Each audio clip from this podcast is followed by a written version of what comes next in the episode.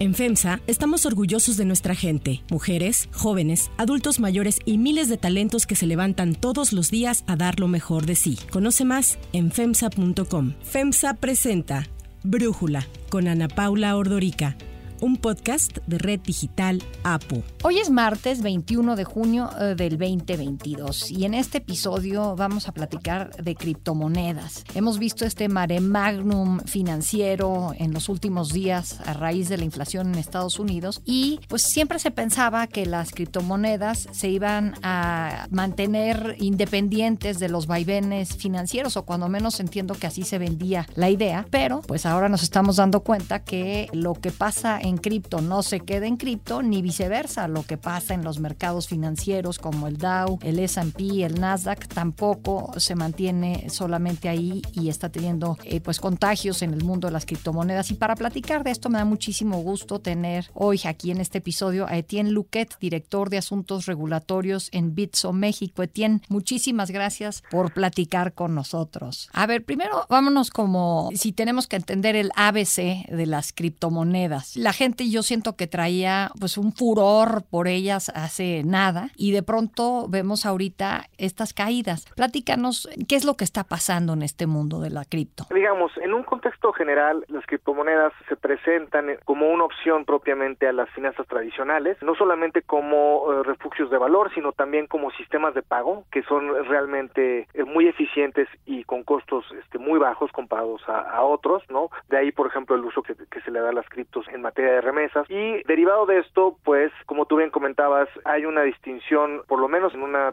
terminología regulatoria, entre el mundo de las finanzas tradicionales y el mundo de las criptomonedas. No obstante, obviamente, el mercado cripto tiene eh, sus propios ciclos y tiene sus propias temporadas, ¿no? Pero, digamos, estamos, creo yo, viviendo una cuestión en la cual parece que el mercado cripto sigue propiamente a los mercados tradicionales, sin que esto, a su vez, demerite propiamente la, la propuesta de valor que viene integrada en ellos. Ok, a ver, Ahora, si piensas en criptomonedas, la primera que viene a la mente es el Bitcoin. Eh, si ya se mete alguien un poquito más a este mundo, quizás ya empieza a pensar en Ether, ¿no? Que, que entiendo que son las dos criptomonedas que de alguna manera son la guía del resto de las criptomonedas en cuanto a subidas y bajadas en sus cotizaciones. Pero platícanos un poco cómo surgen las criptomonedas y por qué ahorita están teniendo esta contracción. El nacimiento de las criptomonedas es una cuestión muy interesante y se da en un concepto de cypherpunks, es decir, de tecnólogos profundos, ¿no? Y gente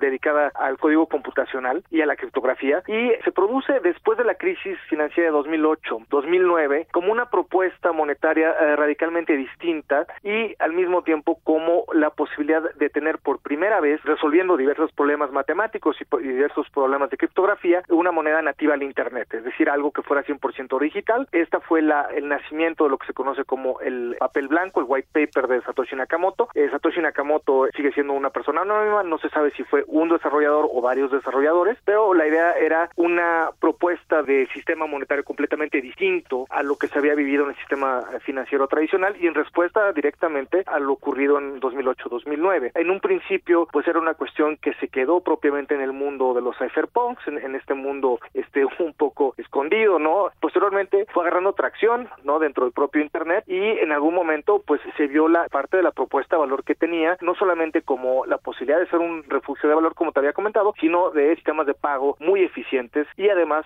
con características como la inconfiscabilidad, por ejemplo, y en su caso el hecho de que se puedan hacer de forma muy rápida y segura sin necesidad de contar con una autoridad central. Esta es una parte muy importante del mundo cripto, es la promesa de la descentralización, es decir, que yo sé que puedo hacer una transacción sin que haya un tercero que la tenga que verificar y sin que tenga yo que confiar con la contraparte que estoy haciendo la transacción. Entonces, es una propuesta muy poderosa desde esa perspectiva porque pues ya no necesitamos al intermediario, ¿no? Para tener acceso a nuestras finanzas. El intermediario siendo un banco. Sí, los, los bancos como tal. De, hecho, la promesa cripto eh, primigenia, ¿no? Cuando este mundo sale propiamente del Internet, pues era el bancarizar a, los que tienen banco, ¿no? Bank beyond banked. Y es una propuesta muy interesante, la verdad, porque pues obviamente el punto es, mientras tú tengas Internet podrás tener acceso a todo un sistema financiero sin mayor traba. Ahora, lo malo de esto de no tener un intermediario, pues es que se viene un momento complicado y pues no hay nadie que responda, ¿no? Hace algunas semanas vimos lo que pasó con el stablecoin, que me pareció muy interesante, que se llame stablecoin y Luna, y resultó que pues hoy vale menos que un penny y la gente simplemente vio evaporarse sus ingresos, por una parte, pero por otra, eh, lo que ha pasado con Celsius, que de plano, ante todo este mare magnum financiero, caída en su cartera, pues decidió frenar los retiros. ¿Y a quién le reclamas? Sí, efectivamente. Mira, yo creo que lo más importante, y este, es el, punto de partida de, toda discusión en cripto, es la necesidad de, una buena regulación, ¿no? Porque la regulación justamente lo que te da es seguridad jurídica, ¿no? Entonces, podríamos dividir lo que es propiamente la propuesta de valor de las criptos, ¿no? Como código corriendo, ¿no? Sobre el cual tienen ciertas funciones que nadie controla, que es un poco la idea conceptual de Bitcoin, la idea conceptual de Ethereum. Y otra cosa son los actores que utilizan estas propias criptos, ¿no? Y eh, posteriormente generan o construyen modelos financieros o modelos de negocio con las mismas. En este caso, ahí es clarísimo que tiene que haber una regulación. De hecho, este Bitso es, de los principales promotores creyentes en esto, porque lo importante es dar seguridad jurídica, justamente. Lo que tú no quieres es que pasen este tipo de cuestiones. Pero me parece que es importante tener siempre un, dos niveles de análisis. El primero es sobre la criptomoneda en sí misma. Entonces, por ejemplo, ahí yo vería la diferencia que tú tienes una propuesta como Bitcoin o como Ethereum respecto de algo como una stablecoin algorítmica, que es el caso de Luna, en el cual, por ejemplo, es interesante porque la propuesta primigenia de una stablecoin era que tú pudieras hacer un intercambio entre moneda que tienes una cuenta de banco, ¿no? Entonces, en pocas palabras, sería hacer el, uno a uno, entonces lo que yo te doy es una especie de peso digital o de dólar digital que tú utilizas como tú quieres a comisiones muy bajas y el día de mañana puedes llegar y cambiarlo y yo te regreso de nueva cuenta ese peso o ese dólar, que digamos es una stablecoin básica, pero tienes otras que se llaman stablecoins algorítmicas que están basadas propiamente en otras cripto y también en manejos propiamente que se hacen de esas criptos dentro de las bolsas que en teoría te dan el regreso del uno a uno y eso fue lo que pasó con Luna, digamos, ahí se abrió una oportunidad de arbitraje entre Luna y Terra, este, lo que hizo la gente decir, oye, si a mí por vender esto me están dando más dinero del que yo hubiera recibido y no me están dando uno a uno, pues obviamente viene una corrida, ¿no? Es muy interesante porque digamos, ya es un ecosistema muy complejo donde tienes diversos productos financieros que se han ido desarrollando y cada uno tiene una lógica propia, ¿no? Y hay unos que incluso, como tú sabrás, eh, no tienen ninguna regulación porque esa es la promesa en sí misma, ¿no? No sé si has oído hablar, por ejemplo, del DeFi. DeFi, que siento que es, es, lo que te iba a decir, siento que es como lo opuesto a Celsius. Mientras Celsius se ha comportado, desde lo que yo entiendo, no muy transparente y no generando mucha confianza entre quienes han decidido estar con ellos, DeFi, Decentralized Finance, me parece que ellos sí han hecho las cosas muy transparentes, ¿no? Que justamente la cuestión es que en teoría tú tendrías que tener la posibilidad de ver cómo está corriendo esto en, términos de código y ver cómo se hace. No obstante, como, como tú bien dices, me parece que habiendo y existiendo tantos tipos de negocio, lo más sensato es pensar ya en una regulación, ¿no? Y en específico en una regulación que, como todo, pues está enfocada primero en dar seguridad jurídica al consumidor, que el consumidor sepa qué está comprando, cómo lo está comprando y para qué lo está comprando, ¿no? Independientemente de que en el mundo cripto, pues existe esta noción de que es necesario tener una educación previa, ¿no? antes de, realmente meterse de, lleno, ¿no? Pues en cualquier cosa que uno invierta, ¿no? Pero a ver, si tú estabas pensando en invertir en criptomonedas hace, pues, ¿qué será? En abril, ahorita, ¿qué recomendarías? ¿Sí eh, invertir o esperar o qué dirías, Etienne? Ay, sí, este, yo en lo personal no he tocado nada de lo que tengo. Ah, estás aguantando, como los machos, como dirían, ¿no? Sí,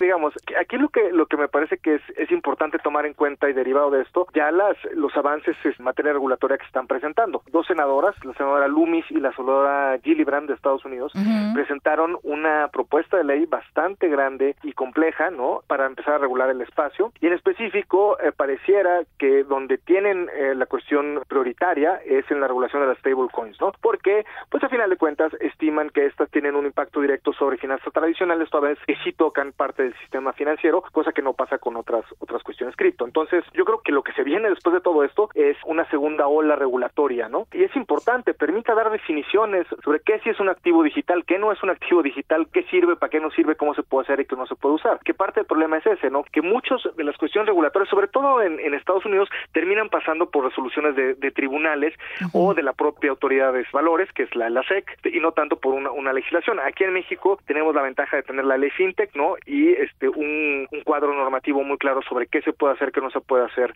en, en la materia. Ahora, algo que me llama la atención en esto que dices, creo que la gran pregunta que está generando esta caída es, ok, es una caída brutal, pero ¿está siendo ordenada o no? Y si está siendo ordenada en unas, como podríamos pensar en DeFi, en Decentralized Finance, o este, desordenada en Celsius, por poner una, o poner Coinbase, que dice que va a despedir al 18% de los empleados de la nada. O sea, si vemos eso, la gran pregunta sería cómo ordenarlo, ¿no? Para un futuro. Pero si va a tener algo que lo regule, que lo ordene, no es ir en contra de su esencia, del por qué nació en el 2008 en contra de los banqueros, una especie de queja en contra de Wall Street. fíjate que tocas un punto esencial en, en la discusión, que pareciera que es toda esta parte criptoanarquista, ¿no? De una cuestión completamente paralela al sistema tradicional. También seamos realistas y veamos los casos de uso que existen, ¿no? Y que me parece que también forman parte de este etos que se da en, el movimiento de forma primigenia, que es realmente que todo el mundo tenga acceso a las finanzas, ¿no?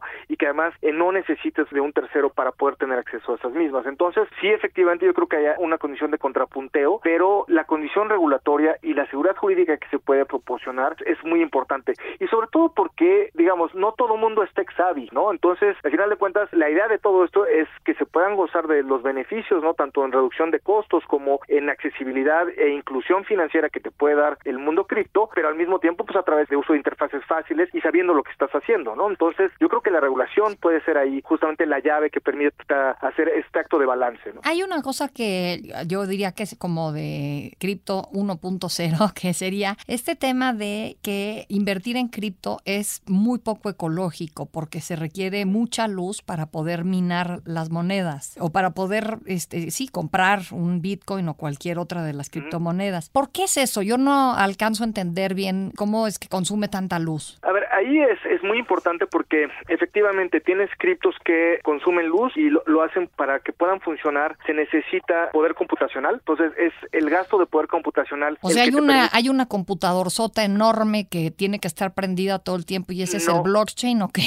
no, este, fíjate que es, es interesantísimo. Son cientos de miles de computadoras corriendo el mismo programa al mismo tiempo. Y, es lo que pasa que entiendo que por eso si se cae un servidor tienes muchos otros encendidos al mismo tiempo y nunca hay nada de que se nos fue la información, ¿no? Exactamente. Y de, hecho esa es la razón por la cual es imposible, por lo menos eh, al día de hoy, un ciberataque a, este tipo de criptos, porque es, tal el poder computacional que tienen detrás que necesitarías mucho dinero para poder atacarlo e igualar el poder computacional que está dedicando. Entonces, este es muy interesante, eh, no es que sea este indecisable, es, es que te costaría mucho dinero o mucho poder computacional poder hacerlo. Es una cuestión muy, muy, interesante. Pero regresando al, tema ecológico, y me parece un, punto interesantísimo, la idea es que existen criptos que usan este sistema, al día de hoy Bitcoin y Ethereum, por ejemplo, pero existen otros blockchains que no lo usan y que usan un sistema distinto que se llama el proof of stake, o es la prueba de que tanto estás tú dispuesto a apostar propiamente en una transacción. Este sistema es mucho más ecológico porque no consume el poder computacional y la electricidad que consume la prueba de trabajo, pero obviamente pues tiene una cuestión ahí en la cual pareciera que quien tiene más posibilidades o más acceso financiero es el que termina validando las transacciones. Entonces, eh, hay alguna reserva sobre eso. Y sobre ya propiamente la condición ecológica, bueno, hay que decir que el uso de energía existe, pero no es tan grande como pareciera en una primera instancia. Y segundo, que casi el 60% de los minados, por ejemplo, de Bitcoin se hacen con paneles solares y o derivado de energías que son completamente renovables. Entonces, eh, digamos, hay sí ya propiamente dentro del propio ecosistema una cuestión de atender este punto ecológico. Incluso ya existe en Estados Unidos una asociación de mineros que está dedicado justamente a ver cómo se hace la transición propiamente hacia una condición estrictamente verde, ¿no? Sin perder la prueba de trabajo y esta cuestión tan interesante lo que, que hace del blockchain un sistema inatacable, ¿no? Muy bien. Ahora, pensando que pues esto es un bajón en una crisis en las criptomonedas de valor, pero pues que las criptomonedas llegaron para quedarse, ¿hacia dónde va este mundo de las criptomonedas? Luego veo que están incluso metiéndose a temas de música. Entonces quería que nos platicaras un poco de eso. Ah, eso es interesantísimo porque justamente independientemente ya de, lo que es las criptomonedas como reserva de valor, como monedas o como sistemas de pago, tienes otras utilidades como son los NFTs, non-fungible tokens,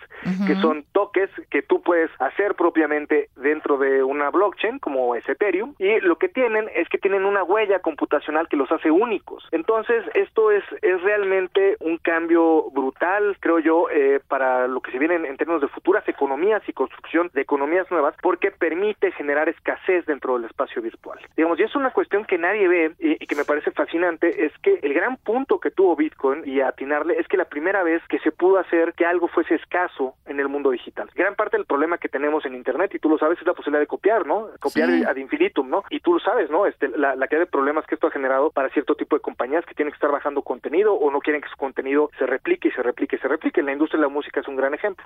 Pues bueno, esta tecnología es la primera vez que tenemos la posibilidad de hacer algo escaso. Entonces... Es generar de forma artificial la escasez. Exactamente. lo que yo creo es que lo que se vienen son economías construidas sobre estas bases de escasez, ¿no? Que te van a permitir replicar ciertos modelos de negocio o modelos de negocio nuevos ya 100% digitales. Entonces, por ejemplo, no es esta cosa de que yo sea el único dueño de la Mona Lisa si la Mona Lisa se pone en un NFT, pero lo que sí te puedo garantizar es, por ejemplo, que podrías tener toda tu base de datos, desde tu grupo sanguíneo, eh, tus tarjetas de identificación, dentro de un solo NFT y ese NFT solamente sería tuyo y nadie más lo podría utilizar. Y entonces ya no necesitarías que estén validando esta cuestión todo el tiempo en diversas agencias estatales, sino simple y sencillamente tu presentes el tuyo, se te valida dentro de la propia blockchain y se acabó la discusión. Como uno de los ejemplos, ¿no? Claro, no, pues interesantísimo, eh, tiene un tema bastante complicado, pero muchísimas gracias por habernos platicado de él y darnos una pincelada para intentar entenderlo. Y sobre todo decirte que, que bueno, el mundo cripto está aquí, yo creo que vamos a seguir construyendo mucho sobre él, se vienen eh, nuevas economías, se vienen nuevos productos artísticos y una nueva manera de hacer las cosas. Muy bien, gracias Etienne, Etienne Luque. Si te gusta escuchar Brújula, te invitamos a que te suscribas en tu aplicación favorita o que descargues la aplicación Apo Digital. Es totalmente gratis y si te suscribes será más fácil para ti escucharnos. Además, nos puedes dejar un comentario o calificar el podcast para que sigamos creciendo y mejorando para ti. Hay otras noticias para tomar en cuenta. Elecciones en Colombia. De esta manera inició la conferencia matutina del presidente Andrés Manuel López Obrador que celebró el resultado de las elecciones presidenciales en Colombia. Tras una reñida contienda, quien logró la mayoría de votos fue Gustavo Petro, convirtiéndose en el primer presidente de izquierda en el país de la mano de su vicepresidenta Francia Márquez, la primera mujer afrocolombiana en el cargo. López Obrador felicitó a Petro. El triunfo de Gustavo Petro, que nos da mucho gusto. No lo puedo ocultar. Estoy muy contento. Informe de seguridad. Mayo es el mes más violento en lo que va del 2022. Así lo informó Rosa Isela Rodríguez, titular de la Secretaría de Seguridad, durante la presentación del informe de seguridad. En relación con el homicidio doloso, aumentó entre el pasado mes de abril y mayo. Sin embargo, este mayo de 2022 es el más bajo desde hace cinco años. Se mantiene la tendencia a la baja con una disminución de 7.8% en comparación con el máximo histórico de 2018. Los asesinatos registrados en este sexenio ya superan la guerra contra el narcotráfico implementada por Felipe Calderón. Tren Maya. Las obras del tramo 5 del Tren Maya están detenidas por las denuncias en defensa del medio ambiente. Ahora este tramo tiene un nuevo conflicto. Hay posibles sitios arqueológicos subacuáticos en la zona. El INA revisará los casi 60 lugares y en caso de haber hallazgos, el instituto intervendrá para cambiar la ruta del tren. Marcelo Ebrard. Ricardo. El fin de semana el canciller Marcelo Ebrard se reunió en Guadalajara con militantes de Morena para tratar temas de política exterior. Aprovechó para confirmar que está listo para ser el candidato de su partido en las elecciones presidenciales del 2024 y aclaró que la reunión no era para un destape, porque el presidente Andrés Manuel López Obrador ya lo había hecho antes. A mí el presidente ya me destapó cinco veces. Ayer por la tarde, el canciller informó que dio positivo a COVID. Bitcoin. Desde 2021, El Salvador aceptó el Bitcoin, la criptomoneda más conocida del mercado como moneda nacional. Tras el fuerte desplome que tuvo el Bitcoin el fin de semana, el presidente salvadoreño Nayib Bukele aconsejó que dejaran de ver la gráfica y que mejor disfruten la vida porque su inversión está segura y el valor de la moneda crecerá después de que se estabilicen las finanzas mundiales. Yo soy Ana Paula Ordorica. Brújula lo produce Batseba Feitelson. En la redacción, Airam Narváez. En la coordinación y redacción, Christopher Chimal. Y en la edición, Omar Lozano. Los esperamos mañana con la información más importante del día. Oxo, Farmacias ISA, Cruz Verde, Oxo Gas, Coca-Cola FEMSA, Invera, Torrey y PTM son algunas de las muchas empresas que crean más de 245 mil empleos tan solo en México y generan valor como parte de FEMSA. FEMSA presentó Brújula con Ana Paula Ordorica, un podcast de Red Digital APO.